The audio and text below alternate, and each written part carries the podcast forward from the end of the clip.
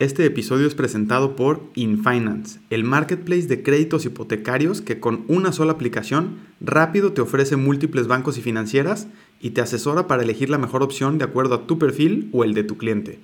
Lo mejor es que todo el trámite y seguimiento personalizado es gratuito. Así como lo oyes, gracias a sus convenios a ti no te cuestan nada. Así que si eres inmobiliaria, desarrollador o simplemente necesitas un crédito para comprar, construir o remodelar, entra a www.raulfierroz.com diagonal infinance y recibe asesoría de expertos financieros gratis.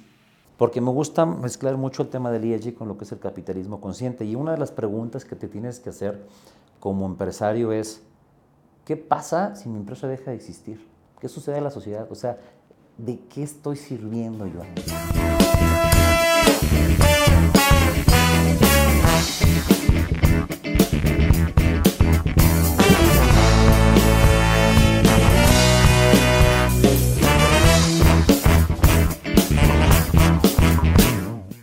Hola, yo soy Raúl Fierro y te doy la bienvenida a un nuevo episodio de Tierra, el podcast de negocios inmobiliarios.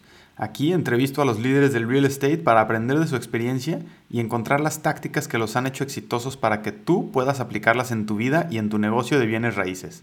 Hoy tengo como invitado a Diego Espinosa de los Monteros, inversionista inmobiliario y fundador de Tree State, el certificado de confianza para proyectos inmobiliarios. Además de ser empresario y caso de estudio en el IPADE, nos comparte también su pasión por el ciclismo y cómo adaptó el deporte a su vida después de dos cirugías de espalda. También nos comparte algunos secretos para generar confianza en compradores e inversionistas por medio de la metodología ESG y el capitalismo consciente que está súper interesante. Te dejo esta entrevista cargada de aprendizajes con Diego Espinosa de los Monteros. Pues Diego, muchas gracias por estar aquí. Hay muchas cosas que platicar, pero me gustaría empezar porque nos platiques quién es Máquina. no, pues muchas gracias a ti, Raúl. La verdad es que un gusto poder platicar contigo. Máquina, bueno, ese es un apodo, la verdad que me autonombré.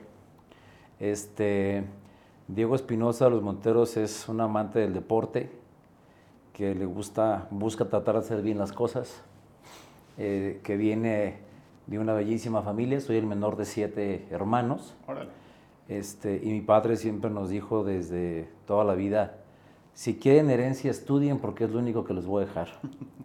Entonces, todos mis hermanos somos, eh, y yo somos profesionistas, ¿no? Es un gran legado que nos dejó nuestro padre junto con, junto con mi mamá. Y, bueno, el, el, nickname de máquina viene porque, eh, así como me gusta el deporte, eh, amo el ciclismo, pero yo empecé a hacer deporte de alto rendimiento a mis 38 años de edad. Ok. Ahora en el mes de octubre yo ya me subo al quinto piso, este, pero a los 38 años de edad, después de ver una foto que de repente no me reconocí, eh, subí 20 kilos de peso cuando estuve viviendo en Puerto Vallarta y decidí ponerme dieta y ponerme a hacer algo. Y le hablé a un buen, a un buen amigo mío de la preparatoria, Javier El Toro Rosas, para que hiciera algo por su amigo. Entonces me entrenó para, un, para una, una carrera de 10 kilómetros, que fue la primera carrera que hicieron la carrera Nike de que sales de Andares. y mi meta era hacer menos de una hora. Pero bueno, el caso es que empecé a hacer deporte, entro al equipo de, de, Javier y, este, y me empiezo a subir a la bicicleta. Y me, dio, me daba mucho gusto que las primeras semanas, pues, o primeros meses, pues quedaba botadísimo. Por lo que no saben que es botado es que vas en un grupo en línea. Te abandonan. Y de repente te, abandonan, ¿no? y no por gacho, sino porque eres malo, cabrón, y te vas quedando, ¿no? El, que se vota es uno, ¿no? O sea, el, grupo lleva un ritmo y tú te votas. Y tú te votas, así es. Y luego poco a poco empezaba a ya no votarme. Y luego este, pronto empecé a llegar ahí con los, con los punteros y yo mismo decía, puta, soy una máquina, soy una máquina. Me decían, cálmate máquina. Entonces, de ahí viene el nickname que yo me autopuse, ¿no? Ok. Mira, qué bueno que, que, clarifiques esto, porque muchos de los apodos que, que, hoy usamos o usan las personas, a veces son impuestos, ¿no? Este, De acuerdo a sus características físicas o a una anécdota chistosa que hubo en el pasado, pero, pero estamos en, un, en una época donde cada quien puede elegir ese apodo, ¿no? Ya tu arroba en, redes sociales, tú lo eliges y entonces la gente te puede conocer por ese nombre, ¿no? Sí. Y, creo que eso es eh, súper importante y la gente subestima eh, la importancia que eso tiene porque si tú te crees que eres una máquina y tú te recuerdas a ti mismo que eres una máquina, eso puede jugar a tu favor, ¿no? ¿Cómo, cómo viviste toda esta transición de, cuando tenías 38 años y tenías sobrepeso y decidiste eh, incursionar en este, en este mundo del deporte y, y, alcanzaste una meta, pero ahí no termina, ¿no? O sea, ¿qué pasa cuando cruzaste esa meta de esa primera carrera de 10 kilómetros y, sentiste... El logro, ¿no? Sí, pero, pero la historia no termina ahí, ¿no? ¿Qué, ¿Qué, pasa después de que cruzas esa, esa meta que te habías puesto como objetivo y, y mucha gente pues dice, ¿y ahora qué? Bueno, pues después de esa meta y de, y de conocer la bici, pues me presentan el triatlón. Y la verdad es que una amiga de mi ex esposa este, me dijo, oye, tú tienes, a ti te va a encantar el triatlón y vas a ser muy bueno y no sé qué.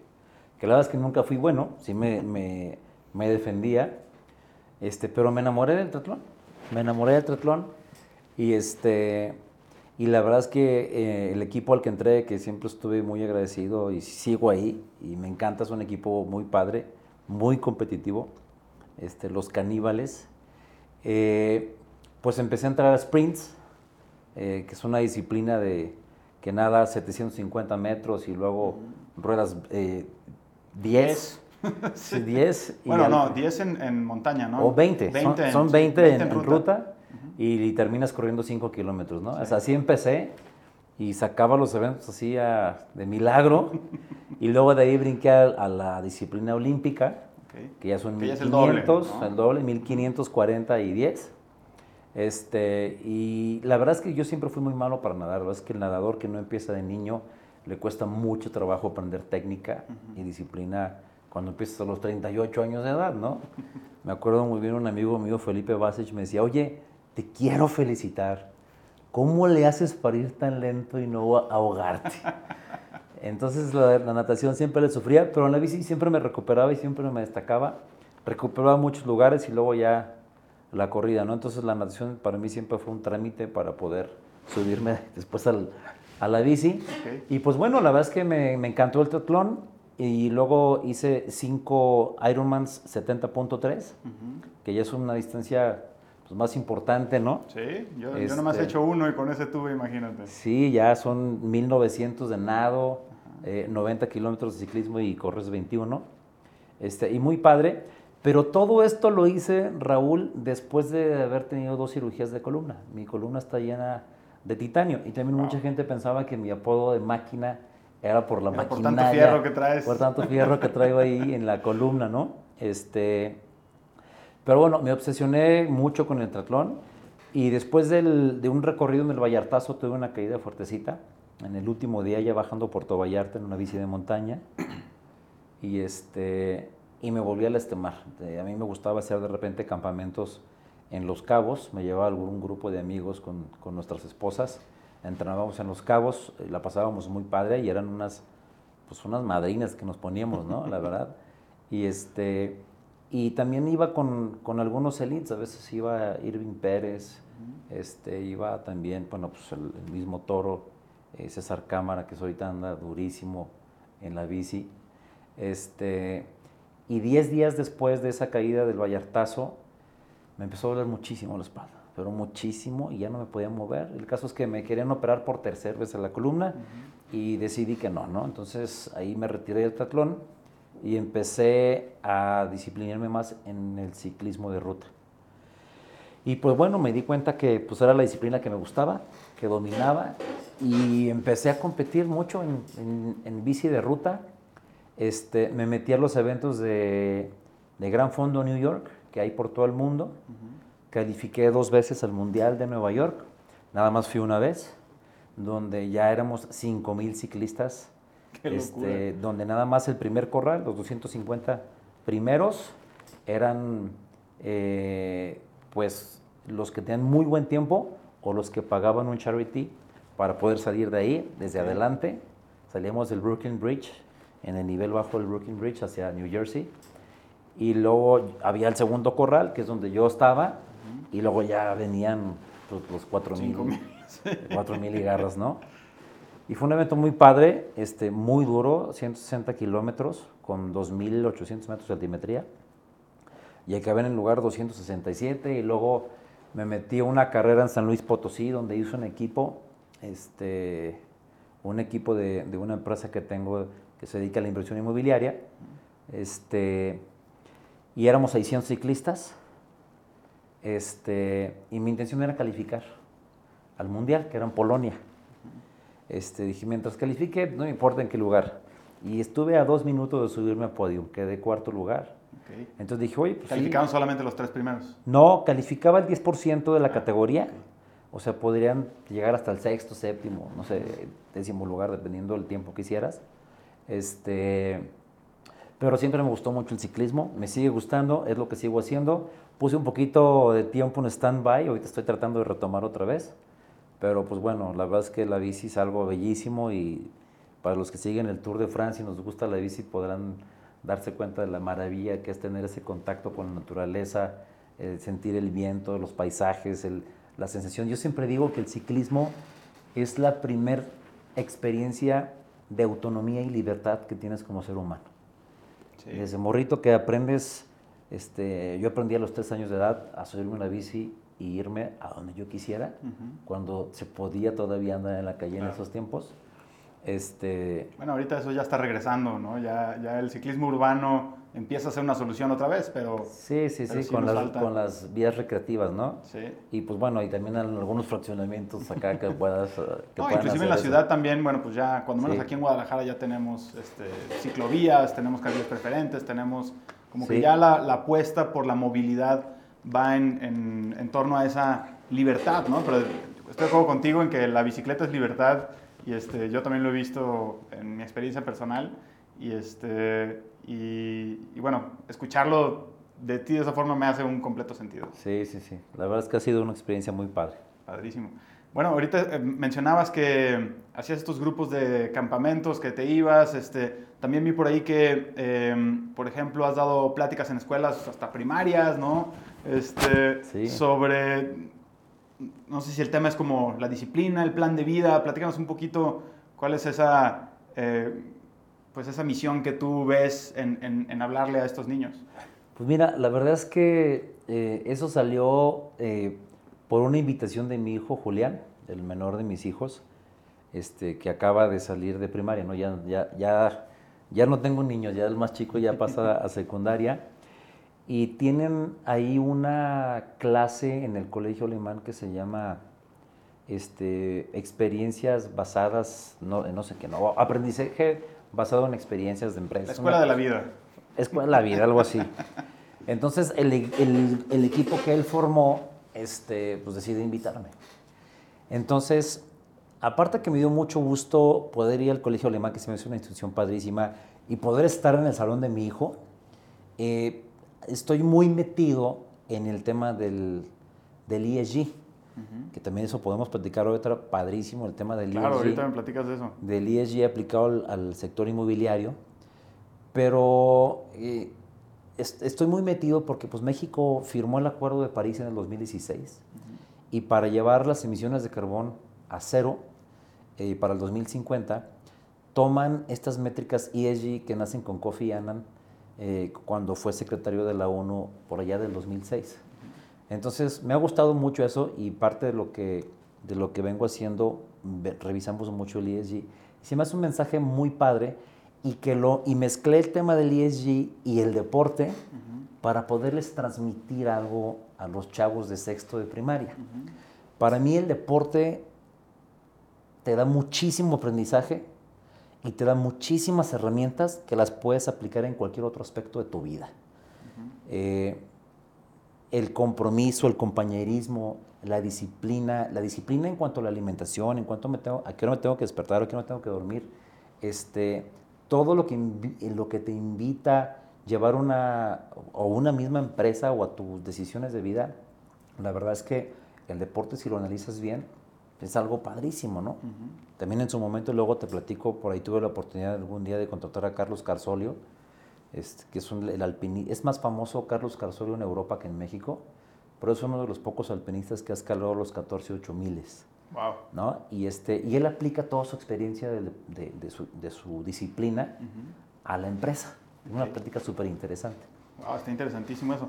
¿Recuerdas algunos puntos clave de, de esta transmutación, digamos, de, lo que aprendes en un área de tu vida y lo aplicas en otra?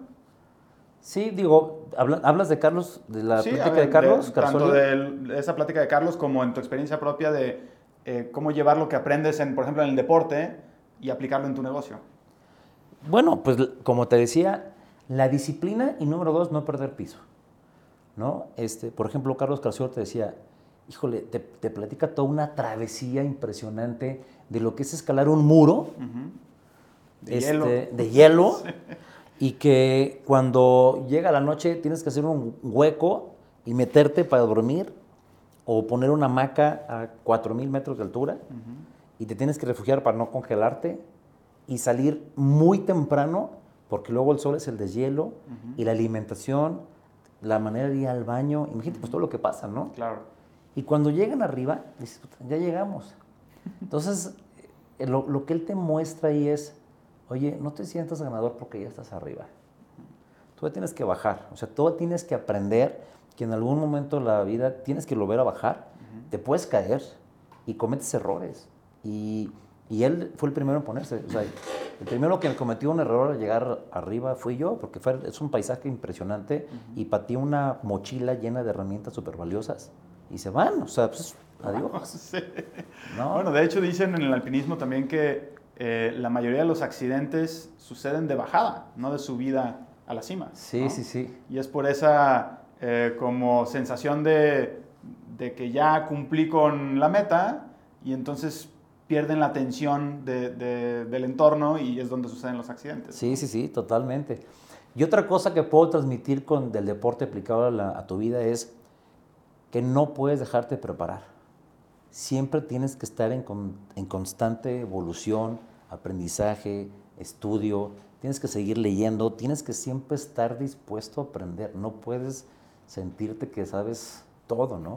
Sí. Este, la verdad es que yo sí he visto casos de gente que se sienten que pues tú que me vas a venir a enseñar y digo, híjole, qué triste, o sea, tienes la oportunidad de, de, tu capacidad de absorber todavía más cosas y tú crees que ya, y eso puede ser tu misma perdición. Entonces, el deporte no puedes dejar de prepararte, porque si te sientes en mero medio y te la vas campechaneando, pues va a llegar otro que trae más pasión y más juventud y más bravo y, y, te va a pasar por la derecha, ¿no? Entonces, sí, la verdad es que el deporte es algo algo que enseña muchísimo y me ha ayudado mucho a mí en la vida personal y de empresa a tratar de ser lo más disciplinado y a saber ser equipo, ¿no? Este, tienes, no puedes tener control todo el tiempo, tienes que saber delegar, tienes que saber transmitir, tienes que dejar y potenciar las cualidades del equipo que te está apoyando y creer en ellos y échale y va, claro que sí, todo lo que necesites, yo hago lo mío lo mejor que pueda, ¿no? Okay.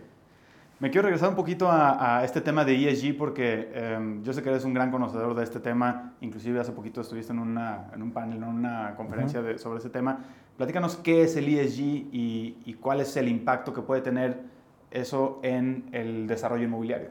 Bueno, el ESG, como te decía hace rato, eh, son unas formas de evaluar un comportamiento de éxito empresarial con factores no financieros. Es no te enfoques nada más en cuánto me puede regresar este negocio, sino qué estoy haciendo, ¿no? A mí me gusta mucho mezclar, y voy a meter aquí un poquito el tema del capitalismo consciente, porque me gusta mezclar mucho el tema del ESG con lo que es el capitalismo consciente. Y una de las preguntas que te tienes que hacer como empresario es, ¿qué pasa si mi empresa deja de existir? ¿Qué sucede a la sociedad? O sea, ¿de qué estoy sirviendo yo aquí? Estoy creando empresa nomás para hacer dinero, para mi beneficio personal, para irme de viaje a Chapala, a donde te quieras ir, ¿no? ¿O para qué estoy haciendo esto? ¿Qué sentido tiene mi empresa? Entonces, te habla mucho de un propósito superior. Y los factores ESG o ASG en, en español, que es ambiental, social y de gobierno corporativo, obedece a que tu empresa debe tener un, un sentido de la administración de los recursos naturales en el tema ambiental. Es qué estoy haciendo yo para ser responsable con lo que la naturaleza me dio y no voy a acabar con la naturaleza. Que ahorita pues, estamos viviendo un tema de cambio climático impresionante y este ESG nace para poder buscar disminuir las emisiones de, gas de invernadero y de, y de, las emisiones de carbono, ¿no? Tratar de llevarlo a cero. Este, no podemos permitir que, que el calor de la Tierra suba a más de 2 grados. Como ya está sucediendo, ¿no? Como ya está sucediendo. Y la verdad es que sí es algo bien delicado y debemos ser muy responsables los que sobre todo estamos en el sector inmobiliario porque el 39% de las emisiones de carbón en el mundo vienen del sector de la construcción. Y te pongo un ejemplo. ¿Cuál es la huella de carbono que deja traer un mármol de Italia para que lo pongas en tu cocina? En tu cocina.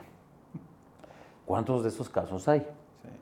¿Cuál es la cantidad de combustible que utilizan las máquinas y la erosión que se hace en la tierra para que puedas construir tu casa? ¿no? o, tu, o tu second home. Entonces, la industria de la construcción es sumamente dañina para el tema ambiental. Entonces, creo que debemos ser muy responsables. Entonces, el tema ambiental es cómo mi empresa administra los recursos naturales, cuál es mi responsabilidad ante el impacto ambiental, ante lo que yo estoy haciendo, cuál es el granito de arena que yo pongo. Y luego el, el tema social, habla de un tema de eh, igualdad de género, de inclusión, de no explotación infantil, etcétera, etcétera, y tiene que ver un poco con la política. Y creo que sí es importante y es una tendencia internacional y que se aplaude que cada vez hay más mujeres en el sector empresarial este, y que la verdad es que son una maravilla, ¿no? O sea, las mujeres son sumamente ordenadas, multifacéticas, este, y que la verdad es que se les debería dar mucha oportunidad. Digo, vale la pena hacer este paréntesis. Acabo de ir a ver la película de Barbie con mi hija y habla mucho de eso, ¿no? De cómo el hombre está empoderado del mundo y no más es el único que vale, ¿no? Entonces es una realidad. Eh, ¿Sí? lo vemos hasta, eh, yo muchas veces les, pongo el ejemplo de la inteligencia artificial, cómo solamente es un amplificador de la conciencia colectiva que nosotros le hemos alimentado durante años a la web, ¿no? Y, y un ejemplo de esto es Em, si tú le pides al traductor eh, que, te, que, te, pase del inglés al español la frase the doctor and the nurse, que en inglés son neutros, el doctor puede ser hombre o mujer, el the nurse puede ser hombre o mujer. En español, the doctor and the nurse te lo traduce a español como el doctor y la enfermera. Y, y, esto, mucha gente lo encuentra sexista, ah, es que el traductor es sexista. No, los sexistas somos nosotros los humanos que durante décadas le hemos alimentado ese tipo de texto, ese tipo de conocimiento a lo que ahora una máquina está reproduciendo de regreso, ¿no? Entonces, eh, ese es nada más un, pequeño ejemplo de, la desigualdad que existe y que ha existido durante todos estos años. Digo, yo no he visto la película de Barbie, pero me imagino que, que va en ese sentido de, de, buscar esa igualdad entre el hombre y la mujer. Sí, la verdad es que es una película muy atípica, este, pero creo que tiene, fuera del todo el marketing que hay y la gente que se va vestida de rosa y eso que no tiene la más mínima importancia. Y un meme buenísimo que decía, no sé si vine a ver la película de Barbie o a defender la autonomía del INE, ¿no? porque están todos vestidos de rosa en la... Exactamente. Pero al, final de cuentas, pues tiene un mensaje interesante y yo creo que, que sí debemos de buscar esa manera de la igualdad de género, este, el tema de, de inclusión, este, eh, el otro día, ayer estaba escuchando un podcast de Oso Traba que entrevista a Fernando Landeros, el de Teletón, y la verdad es que es increíble, es, buenísimo, es padrísimo escuchar ese podcast. Y cómo puedes incluir a pues, toda la gente que tiene una capacidad diferente este, a tu negocio, ¿no? Y no tiene mayor este, relevancia, o sea, es algo que, que se debería de seguir haciendo. Y también, pues, que al niño pues no le corresponde ser una chamba de ese tipo, ¿no? El, niño tiene que estar jugando y aprendiendo y desarrollándose en otros aspectos. Y eso es lo que busca un poquito el tema social y que también un poquito el entorno o el, pequeño ecosistema donde se desarrolla tu empresa. Y el tema de gobierno eh, corporativo es ¿qué estoy haciendo yo internamente en mi empresa para tener una mayor fortaleza y estructura para lograr una sostenibilidad, tener relación a largo plazo?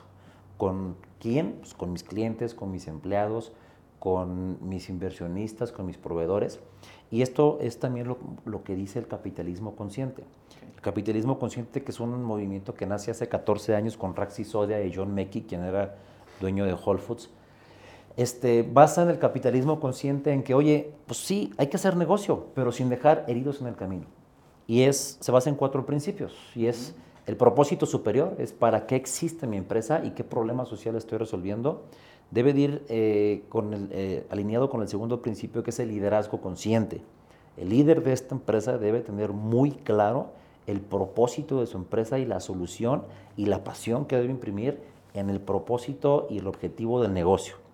Y luego tener una cultura consciente. Y la cultura es pues, que todo tu equipo de trabajo llegue la información y entiendan y que todos esos grupos de interés estén alineados ¿no? en esta cultura de, oye, yo quiero trabajar con alguien que también tiene esta conciencia empresarial de hacer las cosas bien y ese es el ecosistema de la cultura consciente. Y no nada más tenerlo ahí en la pared como misión, visión y valores de la empresa que yo creo que eso, Yo creo que eso de misión, visión y valores, pues también tenerlo, pero es algo que poco, yo creo que va a desaparecer o, ya no, o ya no funciona, ¿no? Es, digo, es muy común ver que en sus valores tienen la innovación, pero al lado tienen un fax, ¿no? O sea, este, o sea no... Sí, innové en 1974 y ya, ya soy innovador, ¿no? Sí.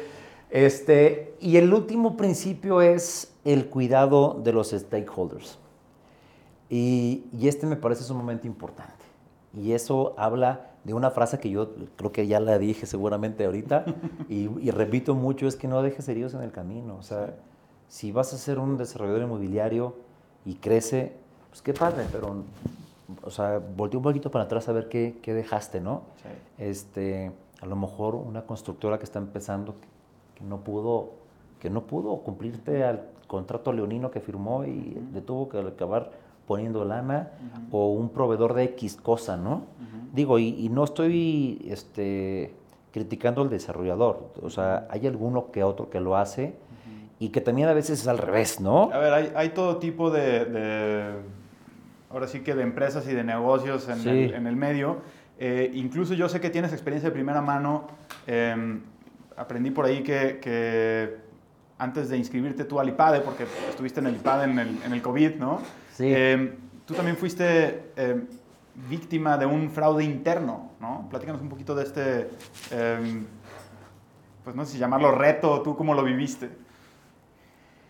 Sí, híjole, este, pues sí, la verdad es que eh, muchas veces, mira, este Warren Buffett siempre dice, si no conoces el sector a donde vas a invertir, no inviertas. Y a mí se me ocurrió invertir con una financiera, ¿no? Y la verdad es que pues confiaba yo en la persona, confiaba en la financiera y, la verdad es que pues me mareaba, ¿no? Y estuve algunos años trabajando ahí pero jamás respetaron mi contrato.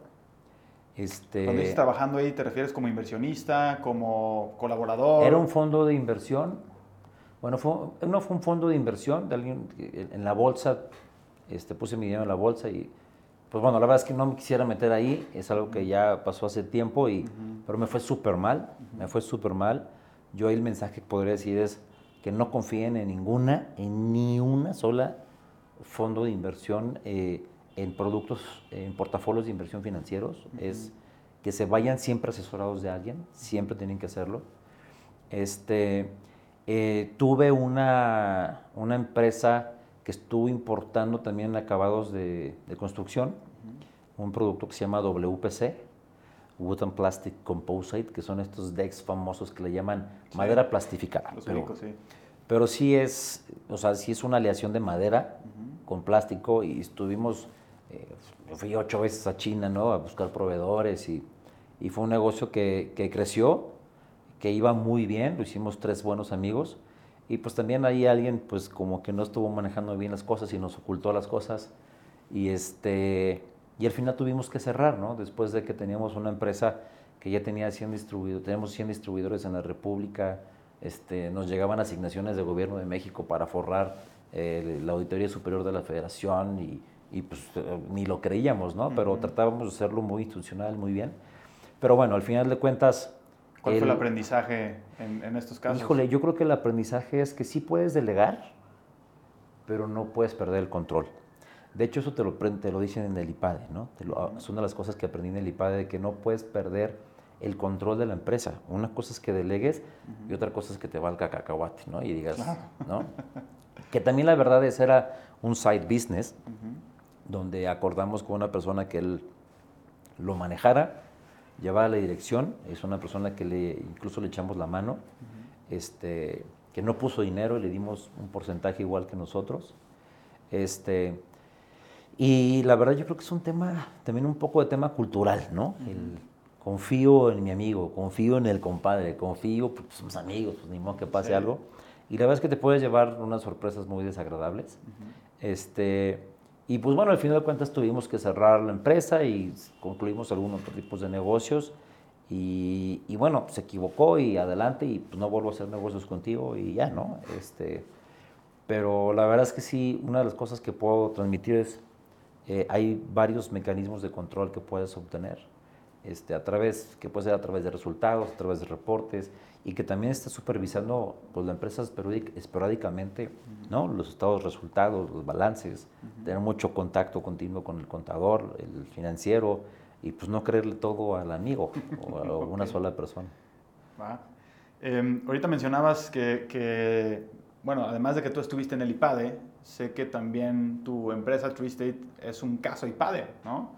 Entonces, eh, platícanos cómo es...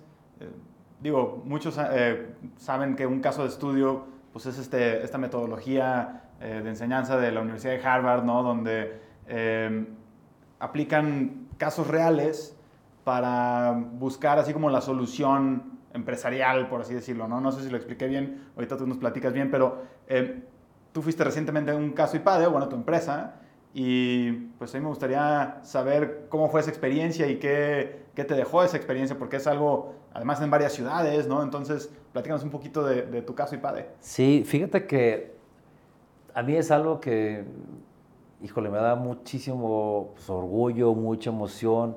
Fue una experiencia increíble. Eh, para mí, haber tenido la oportunidad de estudiar en el IPADE fue algo padrísimo. Este, la verdad de que ese legado o herencia que nos dejó mi papá, que era nomás lo que estudien, no les voy a dejar nada más que lo que estudien, eh, nos dejó muy inculcado y a mí me ha gustado estudiar mucho, ¿no? Este, eh, he hecho diplomados en el TEC y en la UP y en varias instituciones, pero el IPADE es una de las instituciones de escuela de negocios que si no me puedo, si, me puedo equivocar, pero según yo tiene el decimotercer lugar a nivel mundial como escuela de negocios. Y te, enseñan a través de una metodología que aplica Harvard, que es a través de la, de la metodología del caso.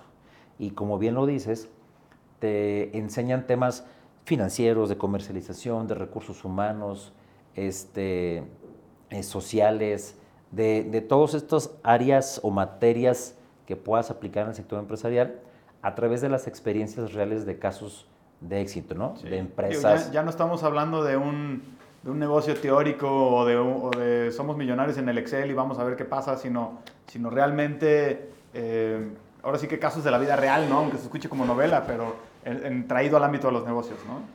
Sí, y la verdad es que está muy padre y la verdad es que los, los profesores, los maestros que te dan clase ahí, las que son todos, son excepcionales. La manera en que te transmiten el aprendizaje es algo, la verdad es que es algo increíble. Yo les recomiendo 100% a todos que se metan algún día en su vida a estudiar el IPADE. Hay varios programas. Este, yo estudié el programa D1 con ganas de, regresar a la D2, que es dirección de empresa y alta dirección de empresa. Este, y pues bueno, yo ahí conocí a varios profesores de los cuales que te pasan muy buenos consejos. Y cuando empecé con esta locura de Tree State, ah, con la idea hace casi cinco años, Eh, que es revolucionaria, ya me imagino, hace cinco años. bueno, hace cinco años fue una idea nada más, eh, porque yo me dedico a la inversión inmobiliaria desde el 2007. Este, y hace cinco años dije, oye, necesito, empecé a levantar capital, transformé una, la empresa en SAPI, entonces había más responsabilidad y quise diseñar una matriz de riesgo de inversión, que ahorita entramos a ese tema. Pero cuando empezamos a hacer esto, eh, se empezó a desarrollar una, un concepto muy interesante para, poder, para poderle ofrecer esta matriz de riesgos de inversión a terceros. Es decir, oye, pues no quiero ser come solo. Sí, es algo que ya estás haciendo para ti, que te funciona a ti y por lo tanto le podría funcionar a otras personas que también quieren invertir su dinero en la inmobiliaria. Exactamente. Entonces, el tema era, ¿cómo comercializo esto? Cuando nadie me conoce, que es una idea. Perdón, un paréntesis rápido. ¿Cómo, cómo expones este caso en el padre? O sea, es, es, es, un, es un caso como, esta es la empresa completa y vamos a analizarla, o es un caso que se presentó dentro de esa empresa, un reto, y vamos a ver cómo lo resolvemos. ¿Cuál es el acercamiento de decir, eh, esto se va a convertir en un caso de estudio? Bueno, eso eh, no, yo ni por aquí me pasaba, no tenía la más mínima idea. Pero contraté una empresa de comercialización este, y les dije, oye, ¿cómo puedo comercializar esto? Y me acuerdo muy bien quiénes entonces me dijeron, a ver, tú estás ofreciendo comercializar un producto que promueve las buenas prácticas en un ecosistema acostumbrado a lo contrario. ¿Cómo vendes eso? Y le dije, pues por eso lo estoy buscando, ¿no? Bueno, uno de los... Vengo a buscar respuestas, no, no, que me repitan la pregunta, ¿no? Entonces, eh, la persona que me comentó eso es eh, pues, uno de los socios de, la empresa Ignite y que también pues, es colaborador del IPADE. Y él está en el área de comercialización. Entonces, hace tres años me dijo, oye, Diego, esto está padrísimo, es una idea pues, muy disruptiva. este, vámoslo analizando, a ver cómo, qué propuesta te podemos este, dar. Y, y quien quite, me, me, gustaría a mí hasta algún momento a ver si podemos hacer un caso para el IPADE. Entonces, pues yo he egresado al IPADE, que salí vuelto loco y emocionado de que se me hace una experiencia increíble. Ahora vas a estar del otro lado del escritorio. Dije, no, hombre, pues estaría padrísimo. Digo, si tú lo ves viable, pues yo feliz de la vida. Pero pues ahorita, por lo pronto, vamos viendo cómo hacer para comercializar. Y pues bueno, de, mientras fuimos avanzando en la estrategia de comercialización, después de, yo creo que casi dos años o año y medio, este, me comentó Carlos, oye, sí tengo ganas de hacer un caso eh, de Tree State. ¿Estarías dispuesto? Le dije, pues por supuesto que sí. Entonces estuvimos trabajando varios meses en un poquito de la historia, eh, de conceptualizar bien y qué debería de tener el caso para poder transmitir un buen mensaje al alumnado, ¿no? a los participantes. Entonces, pues para no hacerte el cuento largo, se hizo el caso y lo presentamos. Todos los casos nuevos se presentan perdón, se presenta en un área que se llama continuidad.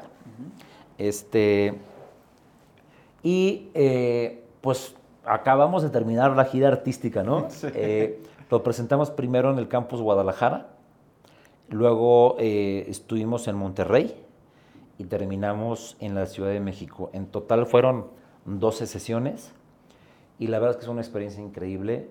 yo siempre empezaba agradeciendo al IPADE, a los participantes por tomarse el tiempo de leer el caso y de la experiencia tan padre de haber estado yo sentado en una silla y ahora ir como protagonista, ¿no? Los profesores, por lo general, los casos que ellos proponen y desarrollan y estudian, para ellos también es padre que están dando la clase y tú estás escondidito por ahí.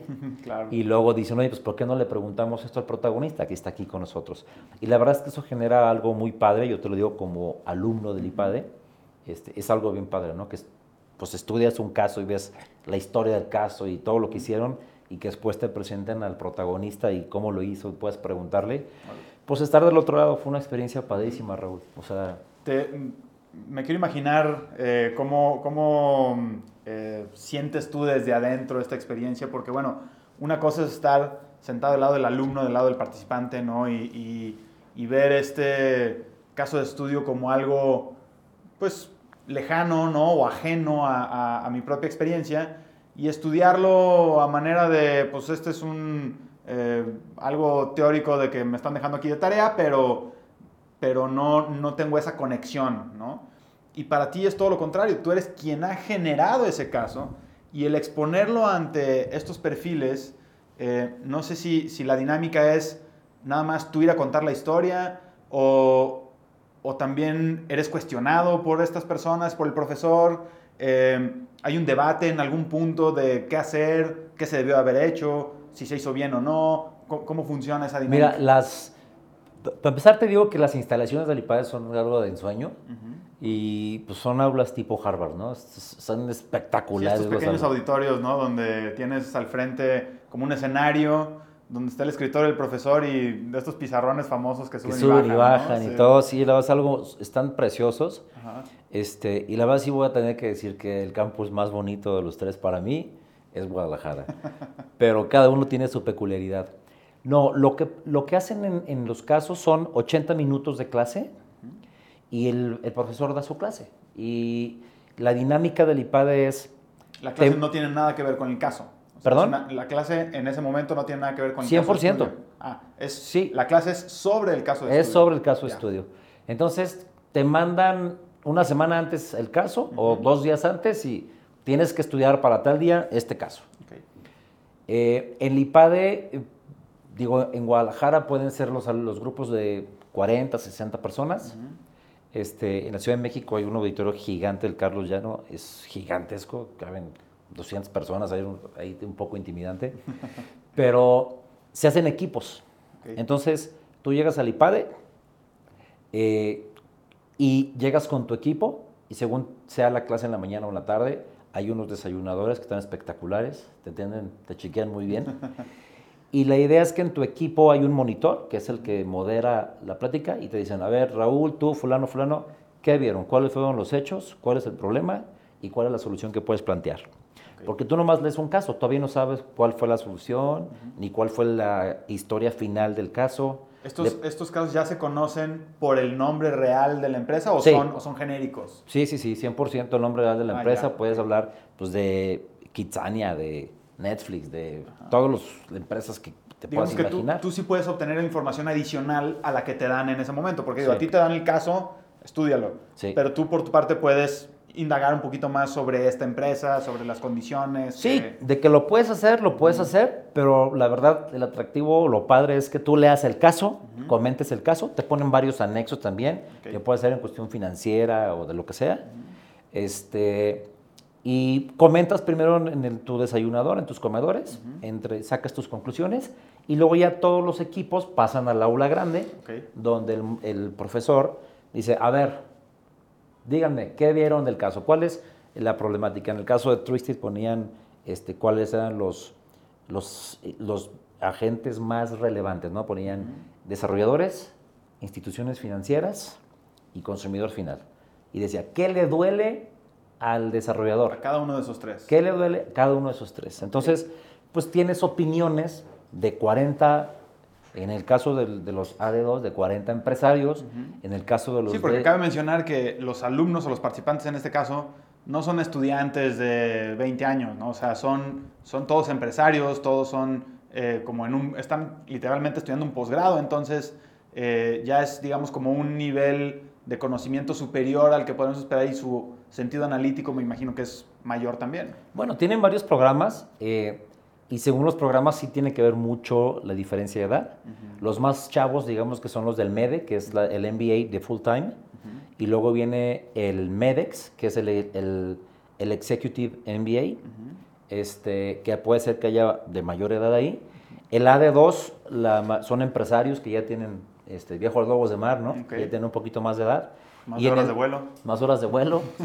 y en el D1, que también participan empresarios, pero hay más la parte directiva y operativa. Y hay otros programas, ¿no? Pero básicamente son esos.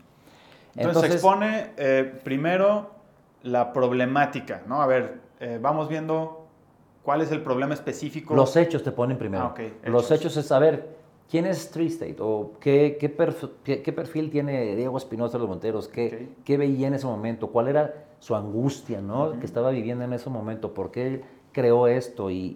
¿Qué, fue este lo que tú viste ahí de común denominador en esta primera etapa de, los hechos? O sea, estos hechos que tú veías, ¿los reconocías tú ahí o, ¿O tú desde adentro veías cosas diferentes a lo que ellos veían desde ese caso de estudio? Muchas cosas eh, son similares, este, pero es padrísimo. La verdad es que estás sentado ahí en una silla hasta atrás. Te sientes pues hasta en viendo- juicio, ¿no? Pues viendo tu caso y escuchas comentarios de todo, ¿no? Claro, sí, sí, sí. A mí- mi- la parte favorita, mi parte favorita de las sesiones, a Carlos se le ocurrió, hay una plataforma en una web que se llama Menti y es para hacer eh, en tiempo real evaluaciones, ¿no? Ok. Entonces, hacía dos preguntas. ¿Tree State genera valor al desarrollador? Y la segunda pregunta Es era, una pregunta de sí o no. ¿sí o no? Bueno, era, ¿sí genera, no lo tengo claro, o no, le, Ah, o no genera valor? Ah. Este, y la segunda pregunta es si el certificado generaba eh, valor al inversionista y consumidor final. Y esa era mi parte favorita porque estás viendo la pantalla y ves las barras, se meten Y ves cómo todos se mueve la y ves cómo se empieza a mover. ¿no? Entonces de repente, pues si opina uno en no, pues es- dice 100% Sí, sí, sí, no, claro. pero hay una opinión. Sí. Y lo mismo pasa con si nomás soy uno. Entonces, Sí. en las 12 sesiones siempre era la parte como que más decía, híjole, a ver qué van a decir, a ver qué opinan. Y siempre en todas las sesiones eh, estaba por arriba del 85% positivo. Ok. Este, el otro porcentaje era, no lo tenía claro. En ese momento yo todavía no aparecía en la escena. Ajá. Y muy pocos. Sí, creo Eh, que esa, eh, o sea, no, no es porque querían quedar bien contigo, ¿no? O sea, era No, pues ni me simplemente conocían, ni sabían que estabas ahí Ajá. y era eh, pues una opinión real, ¿no? Es correcto. Y luego, pues ya después de eso, los últimos 20 minutos, si hacían más preguntas, este, Carlos decía, bueno, ¿por qué mejor no le preguntamos a Diego Espinosa los materiales que está aquí está nosotros, ¿no? Entonces ya, aplausos y ya pasas. te Antes de llegar a ese punto donde tú caminas hacia adelante y ya como que te enfrentas a esa audiencia, eh, ¿qué otras cosas veías o, o- o reconocía la audiencia sobre Tree State? O sea, ¿qué, qué decían? A ver, Tree State, ¿qué es? ¿Cuáles son esos hechos? Eh, ¿Qué problema soluciona? Eh, ¿qué, qué- cuál era lo que tú... em, porque digo, habiendo recorrido tres ciudades, Sí. me imagino que encontraste así como un común denominador en los hechos que la gente veía eh, acerca de State, ¿no? ¿Cuáles eran esos hechos? Pues mira, el, el común denominador y el tema por el cual se presentaba el caso, de hecho estaban en una serie de casos que trataban de transmitir experiencias sobre el ESG precisamente. Pero eh, Carlos está dentro del área de comercialización, entonces también tiene que transmitir el qué harías tú para poder comercializar este producto. ¿No? O sea, en realidad, pues ¿quién nos conoce ahorita, no? Sí. No- Nadie te conoce Ajá. y este y vas a evaluar algo que pues sí genera mucho valor a las partes, pero ¿cómo transmites eso? Y, el- y la problemática, digamos, es el, el hecho de que el inversionista inmobiliario no tiene la certeza de que un proyecto se va a llevar a buen término y que conlleva un riesgo esa inversión y entonces eh, la metodología minimiza ese riesgo. ¿Cuál es el, el- la- el problema Sí. a resolver? El digamos? problema, el problema a resolver es que no existe ningún tipo de regulación y metodología o estándar para que el inversionista y consumidor final tenga una certeza plena de con quien está invirtiendo y comprando hace las cosas bien, tiene buenas prácticas. Entonces, por lo Eso general, es algo que ya existe en otras industrias y en la inmobiliaria no. en el sector inmobiliario no hay nada, lo tengo más que demostrado, y una empresa alemana que salió también del IPADE, este, que se dedican a certificar, tienen 160 años certificando miles de cosas, me dijeron, lo que tú estás haciendo no existe en ninguna parte del mundo. Ok. Entonces, este, que de hecho seguimos en pláticas con ellos, ha estado bien padre esa relación, pero este, en realidad el que compra es un acto de fe. Sí. Porque le gusta de la location, yo veo que en tus podcasts dices mucho de la location, la location, la location. y porque también les gusta el dibujito, ¿no? Oye, está bien pues el render y que no sé qué, y le ponen a un... Sí, a final de cuentas les gusta también la adrenalina porque es apostar por un proyecto, ¿no? O porque te ponen a un mago en ventas, ¿no? Sí. Que de hecho, aplaudo que se acaba de aprobar también esta ley, que empiezan a haber cierto de controles para la ley de que regula la, para que se certifiquen los promotores inmobiliarios.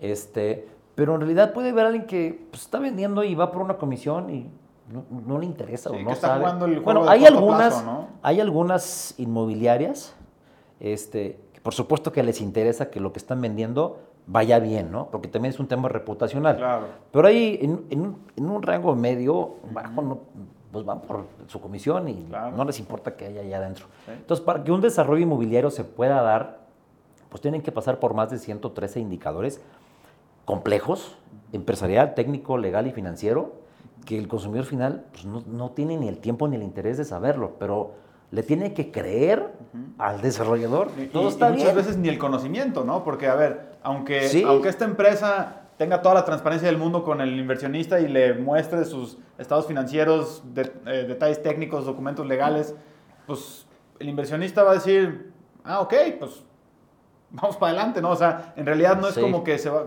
o sea, ni siquiera tiene el conocimiento de diferenciar cuando un Excel está bien o no, cuando un contrato está muy leonino o no, cuando, ¿sí me explico? Entonces, eh, creo que no se vuelve nada más un tema de, de- de transparencia, sino también de, pues como de protección desde un grado del conocimiento, ¿no? Que eso es lo que me imagino que viene a solucionar Tree State, o cuál es la solución que tuviste que, que los, que los alumnos del IPADE veían como solución propuesta. Yo creo que es una solución para todos. Yo creo que todos los que vivimos del sector de la industria inmobiliaria debemos de cuidarla y creo que es responsabilidad de todos el cuidarla.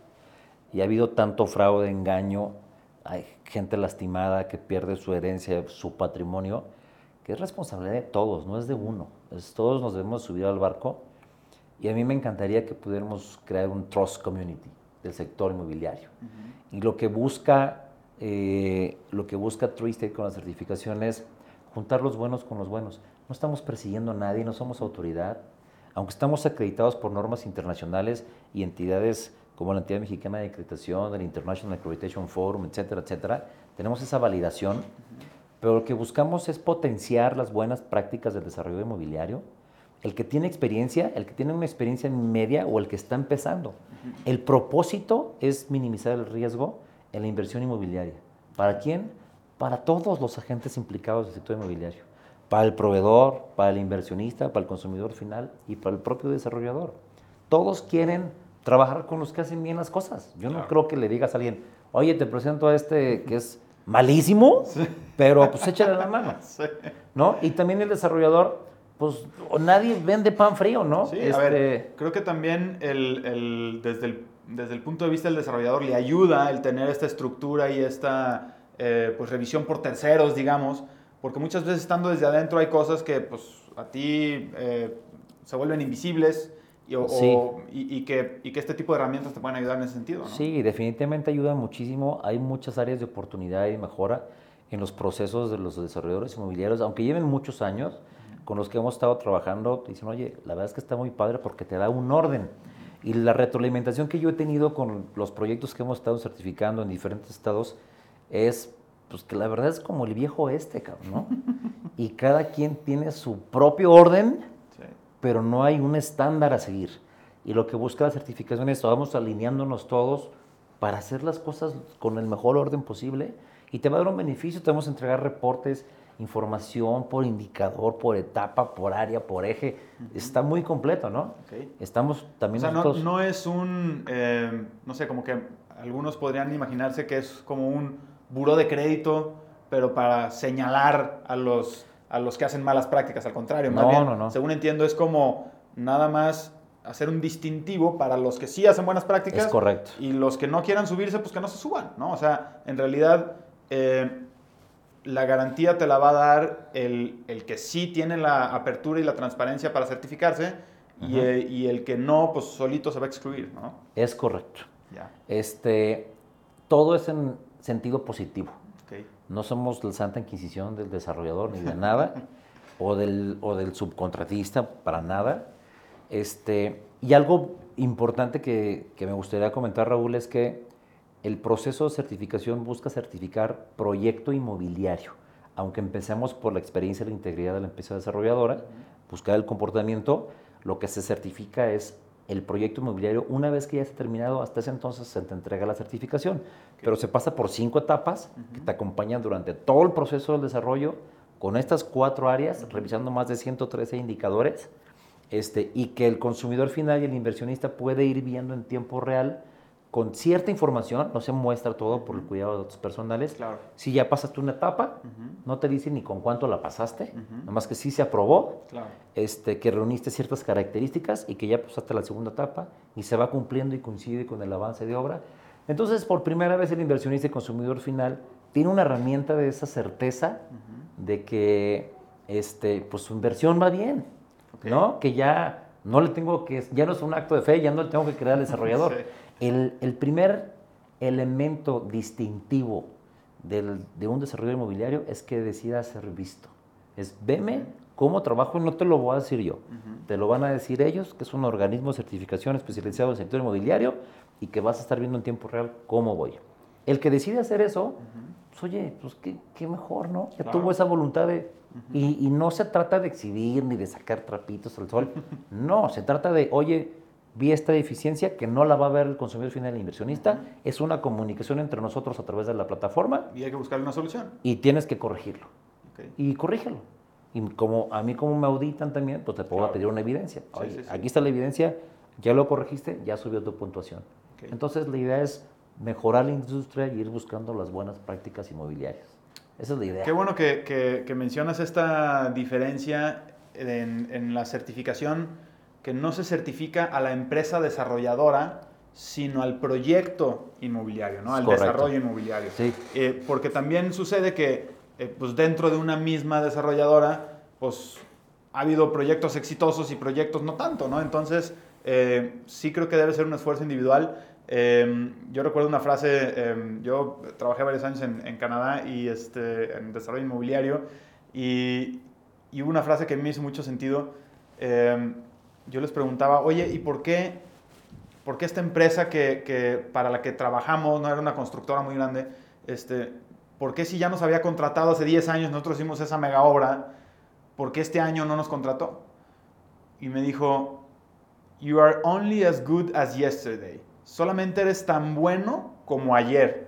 Porque lo que hayas hecho hace 10 años, pues al día de hoy pudo haber cambiado, ¿no? Y entonces tu reputación no te la, no, no- no te la puedes eh, trasladar 10 años. O sea, si estás haciendo las cosas bien continuamente, bueno, pues quiere decir que eh, tienes esa trayectoria, esa reputación. Pero no por algo que hiciste hace 10 años quiere decir que hoy automáticamente ya voy a confiar en ti otra vez. Entonces Sí. creo que sí tiene que ser eh, esa distinción por proyecto y no por empresa desarrolladora que puede cambiar. en- Bueno, y otro, y otro argumento, sumando lo que tú estás aportando, es pues que cada predio tiene un antecedente legal de propiedad. Cada predio tiene un uso de suelo específico. y cada ciudad tiene su propia normativa, cada municipio tiene su propia normativa. Entonces, estas características particulares, pues las tienes que analizar y revisar en su particularidad. Ya. Y la otra es, imagínate, vamos a pensar en el que no hace bien las cosas y que certificas un desarrollo inmobiliario a la empresa. Sí. Entonces, ah, pues yo estoy certificado, ¿no? Y van a Y ya con esa medalla va y vende cualquier y proyecto. vende claro. cualquier cosa cuando, oye, pues, ¿qué estás, quién sabe qué estás haciendo, no? ¿Qué acabado estás haciendo? ¿Estás construyendo sin permiso? ¿Tienes agua, no tienes agua? Todo ese tipo de cosas que son, pues, muy importantes, hay que irse cuidando y analizando. Entonces, por eso se decidió certificar el proyecto inmobiliario. Ok. Sé que eres un inversionista inmobiliario, un viejo lobo de mar en ese ámbito y que, bueno, pues todo este co- conocimiento que nos compartes lo comprueba. Eh, ¿Hay algún consejo que tú hayas escuchado que sea así como sabiduría popular en la industria inmobiliaria este, que hayas encontrado que no es cierto en tu experiencia? ¿O que eh, alguna vez te hayan dado un mal consejo? O sea, un consejo que en su momento em, sonó bien, pero después descubriste que pues había otra realidad.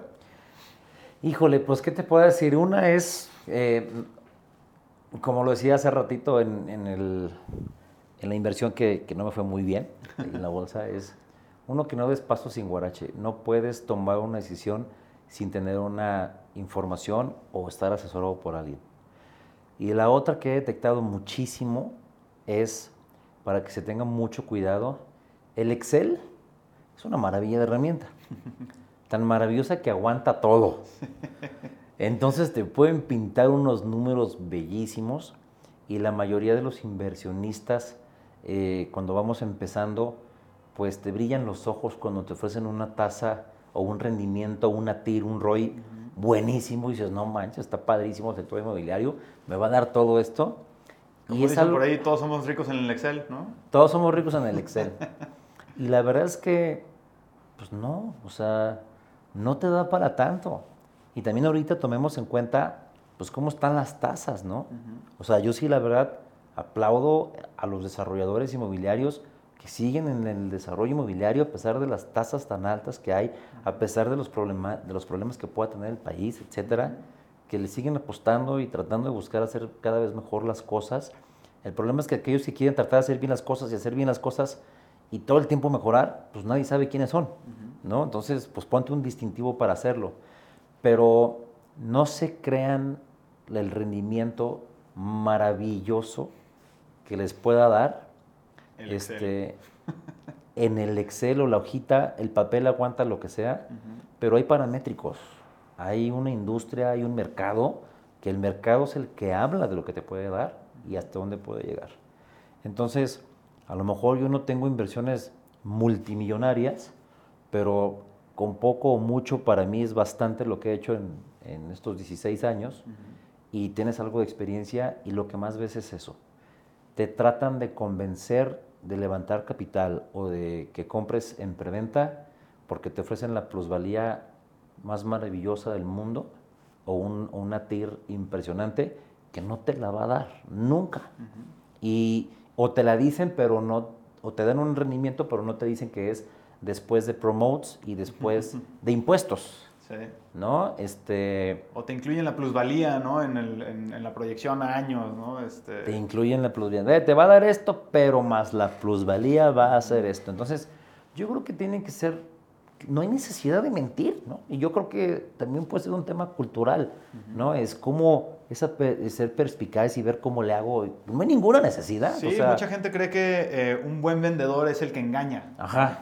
Cuando en realidad un buen vendedor es el que dice la verdad. El que dice la verdad. yo creo que, em, y digo, especialmente en el nicho inmobiliario, yo me encuentro muchos em, marqueteros, ¿no? Este, que, que, que te dicen a cinco minutos de cuando saben perfectamente que esos cinco minutos solo los podrías hacer en moto a las dos de la mañana, ¿no? O sea, este, el decir que un desarrollo está a tantos minutos de un atractivo, la gente se da cuenta de eso, o sea, la gente, no puedes engañar a la gente de esa forma, o sea, eh, alguien que vive en esa zona y ve un anuncio de esos, reconoce que no es cierto y por lo tanto ya duda de todo lo que diga ese anuncio o esa empresa, ¿no? Entonces, eso se regresa inmediatamente. O sea, ya, ya no estamos en la era del, del vendedor este abusivo de, de, de, los tiempos compartidos, ¿no? El que te vende dos zapatos izquierdos. O sea, creo que ya ahorita la gente tiene todas las herramientas para tomar la decisión. El que vendió la torre, vendedor... la torre Eiffel dos veces, ¿no? sí. Entonces, eh, sí estoy de acuerdo contigo en que, en que ya las ventas están muy separadas de, de, lo que teníamos como concepción que era un buen vendedor. Sí. Eh, la contraparte, ya para terminar, estos fueron este, algunos consejos, este, digamos, del lado negativo, pero ¿cuál ha sido el, mejor consejo que te han dado en términos de inversión inmobiliaria? Ay, jole, qué buena pregunta. este, pues yo creo que el mejor consejo eh, puede ser este que te venía diciendo de, para hacer el tema de inversión inmobiliaria es eh, que no des paso sin guarache. Voy a utilizar nuevamente esa frase. Este, tengo buenos amigos eh, que tienen años desarrollando. Este, con ellos empecé. este, como inversionista. Como inversionista. yo jamás he desarrollado nada. Eh, siempre ha sido capital semilla. Voy 100% al riesgo hasta antes de tener permisos y licencias. Entonces eso te da un poquito de sensibilidad de, de la viabilidad del proyecto y todo este tipo de cosas, pero yo creo que el mejor consejo es rodéate de gente capacitada en el sector donde vas a entrar. Yo creo que no hay mejor cosa que hagas un super equipo, eh, experto cada uno en su área, pero que este equipo del que te vas a rodear, rodear y que te vas a absorber conocimiento, lo principal sea la calidad de la persona, antes que el conocimiento que pueda obtener. Este, y después de esta calidad de persona, pues tienes que ver la expertise y que creas y que aporten a la mesa. Yo creo que tener un equipo de trabajo sano, correcto, estudioso, dispuesto y con pasión, vale todo el éxito de, de una empresa. Esas cinco características las tienes ya em, sistematizadas. Eh, eh, ¿Es algo en lo que te fijas regularmente? Sí, la verdad es que sí. Y eso, eso lo aprendes también del deporte. Eso lo aprendí del deporte. Cuando, fíjate, hubo una carrera que tampoco platiqué. Hay una carrera muy famosa en Guadalajara que se llama la Vuelta al Lago y es la vuelta al lago de Chapala, que ahora ya la hacen para Tapalpa, yo no sé por qué, pero, pero son tres días. existe, ¿no? bueno, va a ser ahora en, octubre, me parece. Sí, creo que sí. Todavía la siguen haciendo y consta de una carrera de tres días, este, con diferentes disciplinas. Okay. La que yo vi es de un este, solo día. Esta bueno, estoy hablando de ciclismo, ¿no? Es de ciclismo y esta, el primer día era una, un criterium, que es como un óvalo ahí en Ajijic este, de un kilómetro. Es cansadísimo porque es muy desgastante cada vuelta, ¿no? El segundo día era de, de Guadalajara a Ocotlán y el último día era de Jocotepec a subiendo hasta Mazamitla. Y un amigo mío, el buen Yuyu, este, un gran ciclista, me dice, oye, hay que meternos y tú vas a ganar. Le dije, no, hombre, Yuyu, se iba puro viejo lobo de mayo, ¿qué, cabrón? Vas a ganar. Me dice, pero hay que hacer un equipo. Entonces, un equipo con Toñito Martín del Campo, que es, fue campeón en en, un Exterra en Magui en el 2014, campeón mundial. Wow. Este, Antonio Martín del Campo y un buen amigo Aníbal, que mejor conocido como el Cadex. Éramos los cuatro. Y ahí aprendes que trabajar en equipo hace toda la diferencia. A pesar de que el ciclismo es un deporte que podría ser visto como individual, porque vas tú solo en tu bicicleta, pero se convierte en un equipo, ¿no? Bueno, sí, podría pensarse que es individual, pero la verdad es que consta de mucha estrategia. O sea, en el Tour de France no nomás es que le des duro y que subas rápido. Y, este, hay cada quien, hay el experto en montaña, el experto en sprintear, este, el que es bueno para todo, ¿no? Este, y hay diferentes jerseys que van portando según cada disciplina. Pero eso es lo que forma el éxito y el ganar el Tour de France, el que me ayudó en ese momento a ganar esta carrera de la Vuelta al Lago, este, no recuerdo bien en qué año fue, creo que fue en el 2017, pero yo, ni yo creía, ¿no? claro que no vamos a ganar, o sea, hay unos cuates que tienen toda su vida andando en bici, tienen un equipazo. Y pues bueno, y sí, hicimos el 1, 2, 3 incluso, este, porque hicimos este, una muy buena estrategia, una muy buena planeación, con mucha disciplina, estuvimos entrenando y cada quien hizo lo que le correspondía en ese momento. El Yuyu era como el orquestador de la estrategia, este, Toñito era como, hay gregarios, ¿no? Y a pesar de que es el campeón del mundo y es tres mil veces más bueno que yo, este, estaba participando en que yo no me desgastara y pues ganamos, ¿no? Entonces, este, sí, eso en el deporte, en, lo que estamos haciendo aquí en la oficina, eh, yo cuando entrevisto a alguien, entrevisto el, a la persona, no el conocimiento que traiga la persona. Y ya después del conocimiento lo derivo a un socio para, a ver, tú las preguntas técnicas que quieras. Por mí ya Palomita aquí es una persona que es así, así, así, así, me queda bien, ¿no? Este, y es sumamente importante y siempre he buscado en hacer un, un buen equipo de trabajo y te puedo decir que estoy súper contento del equipo que se ha logrado hacer aquí en Tree State este, hoy justamente en la mañana tuvimos junta de consejo y la verdad que es padrísimo ver esta sala con tanto talento y gente buena dispuesta a hacer bien las cosas y a transformar una industria que de todos vivimos de ahí para tratar de, corregir algo que está tan, tan revuelto, ¿no? Entonces, sí, el, Esa sería la fórmula del éxito. Híjole, yo creo que sí. De hecho, alguna vez escuché alguna entrevista a Carlos Slim, que dijo, mi éxito se lo debo a mis asesores. El hombre más rico. Cierto, también es eh, desarrollador inmobiliario. Sí, también. Algún día me gustaría estar sentado con, con Arturo Elías Ayun, este, yerno de Carlos, este, por lo que entrevista mucho emprendedor. Y yo quiero ser el primer emprendedor de 50 años que va a entrevistar. Va, pues ojalá nos esté escuchando ahorita Arturo y, y, logremos Me gusta mucho seguirlo, se me hace un tipazo. Pero bueno, la, primero te, digo que gracias. Este, yo también conozco y aplaudo toda tu trayectoria, Raúl. Gracias. Y se me hace padrísimo poder estar platicando contigo de un tema que a los dos, de los dos vivimos y nos apasiona, ¿no? El ciclismo y el real estate. Y que también, y que también compartimos el deporte, claro, también buen ciclista. buenísimo. ¿Dónde, te puede, ¿Dónde puede conocer la gente que nos escucha más sobre Tree State? ¿Dónde te pueden seguir? ¿Dónde te pueden contactar?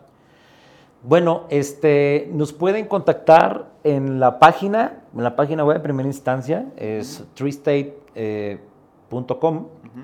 Este, tree es como árbol y es, hay que explicar un poquito el nombre. Sí, y se junta con el state, y se junta que mucha con gente el en español lo, lo, escribe sin la E inicial, Ajá. pero ahorita es digamos que lleva dos, doble E, ¿no? T-R-E-E-S-T-A. Y la State, así es, que es del, que viene un poquito del, del, real estate, ¿no?